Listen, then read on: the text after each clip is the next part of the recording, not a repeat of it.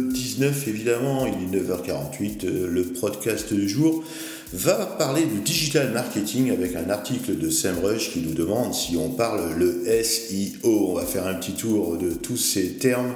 C'est un bon article hein, qui date un petit peu de Jonathan Eno. Alors on va passer d'abord par euh, ordre alphabétique hein, sur les principaux termes du SEO. On va commencer par le AMP. Le AMP c'est pour le Accelerated Mobile Page, l'accélération des pages mobiles. Ça permet d'avoir un rendu rapide de vos pages web et donc d'être plus rapide. Hein. Donc évidemment il nous donne une petite stat. 53% des visiteurs quittent une page qui ne met plus de 3 secondes à se charger. Donc maintenant, voilà, la rapidité de l'affichage des pages et de l'affichage des sites est un truc à prendre en charge et donc l'AMP est ce nouveau format de page, le nouveau protocole mis en place par Google, imposé par Google euh, pour euh, l'accélération des pages et la distribution du contenu pour les internautes.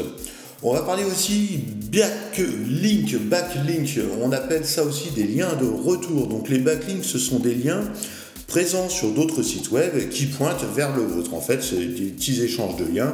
Donc c'est super important d'avoir des backlinks parce que les backlinks, des liens qui redirigent vers votre site, euh, indiquent un petit peu votre popularité sur le web. Bon, ça peut être tronqué, mais voilà.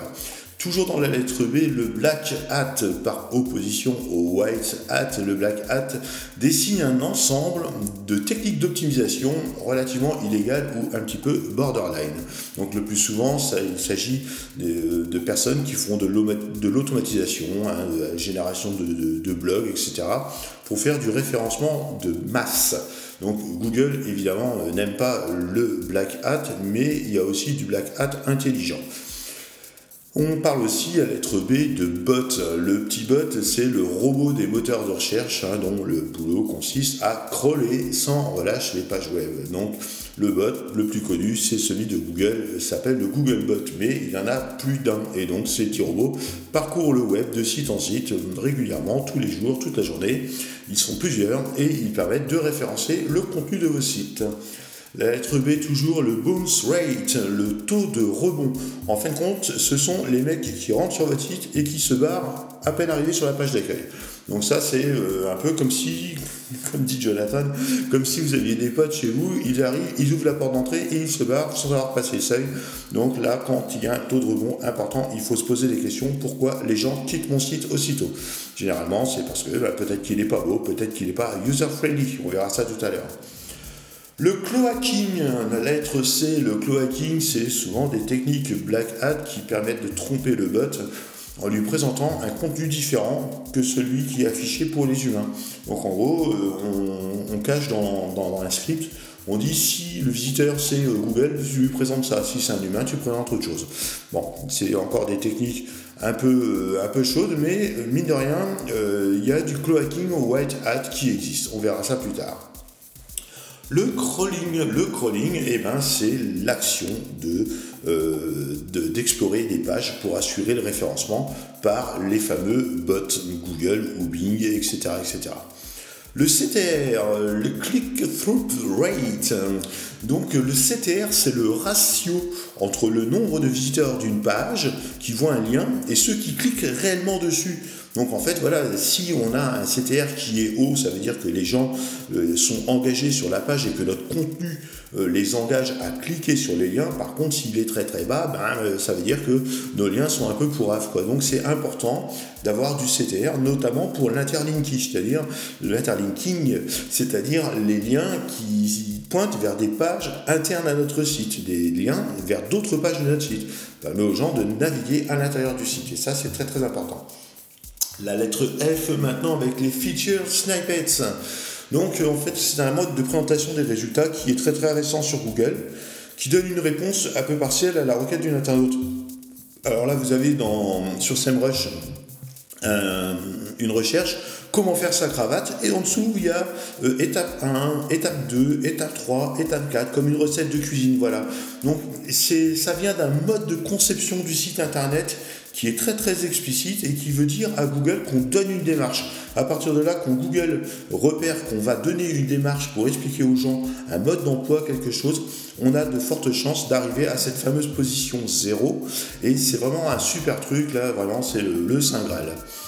La longue tail, la longue traîne, c'est l'ensemble d'expressions souvent un peu plus longues. En fait, c'est pas vraiment forcément utilisé, mais voilà, je vends des godasses euh, en cuir marron dans le 15e.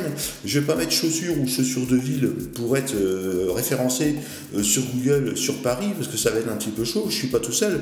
Mais si je mets chaussures de ville imperméables marron pour homme sur Paris, Là, c'est une expression un peu bateau, mais c'est une expression de longue traîne. C'est-à-dire qu'on a des chances de se retrouver en haut des résultats de recherche pour des gens qui vont saisir cette expression. Et mine de rien, il ne faut pas, euh, faut pas se dire que c'est pas utilisé, c'est hyper utilisé. Des fois, quand on est très très très très précis, là, je vous parle dans un micro.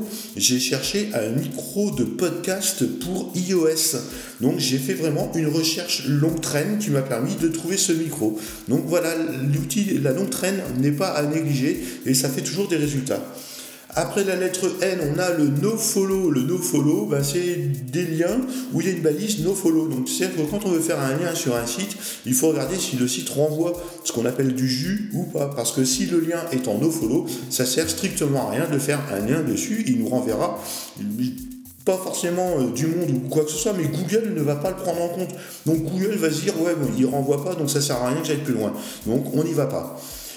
Le SEO dont on parle aujourd'hui, c'est la Search Engine Optimisation, donc euh, l'optimisation euh, du contenu pour les moteurs de recherche. Donc c'est le référencement naturel hein, pour le trafic qu'on appelle le trafic organique, pour avoir notre site dans les SERP. Et les SERP, que sont les SERP En fait, les SERP, c'est tout simplement la page de résultats de Google quand on tape une requête dans Google. Search Engine Result Page. Voilà, c'est à peu près tout. Non, il y a aussi l'UX. L'UX, on a terminé. L'UX, c'est très très important. C'est l'expérience utilisateur.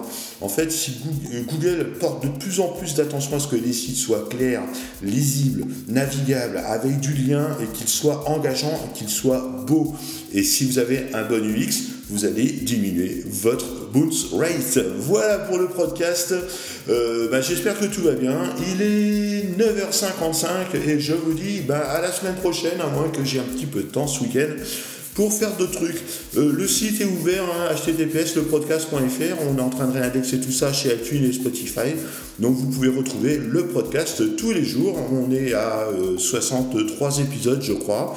Et puis il y a de plus en plus d'engagement pour le coup. Et donc je vous remercie beaucoup, c'est cool.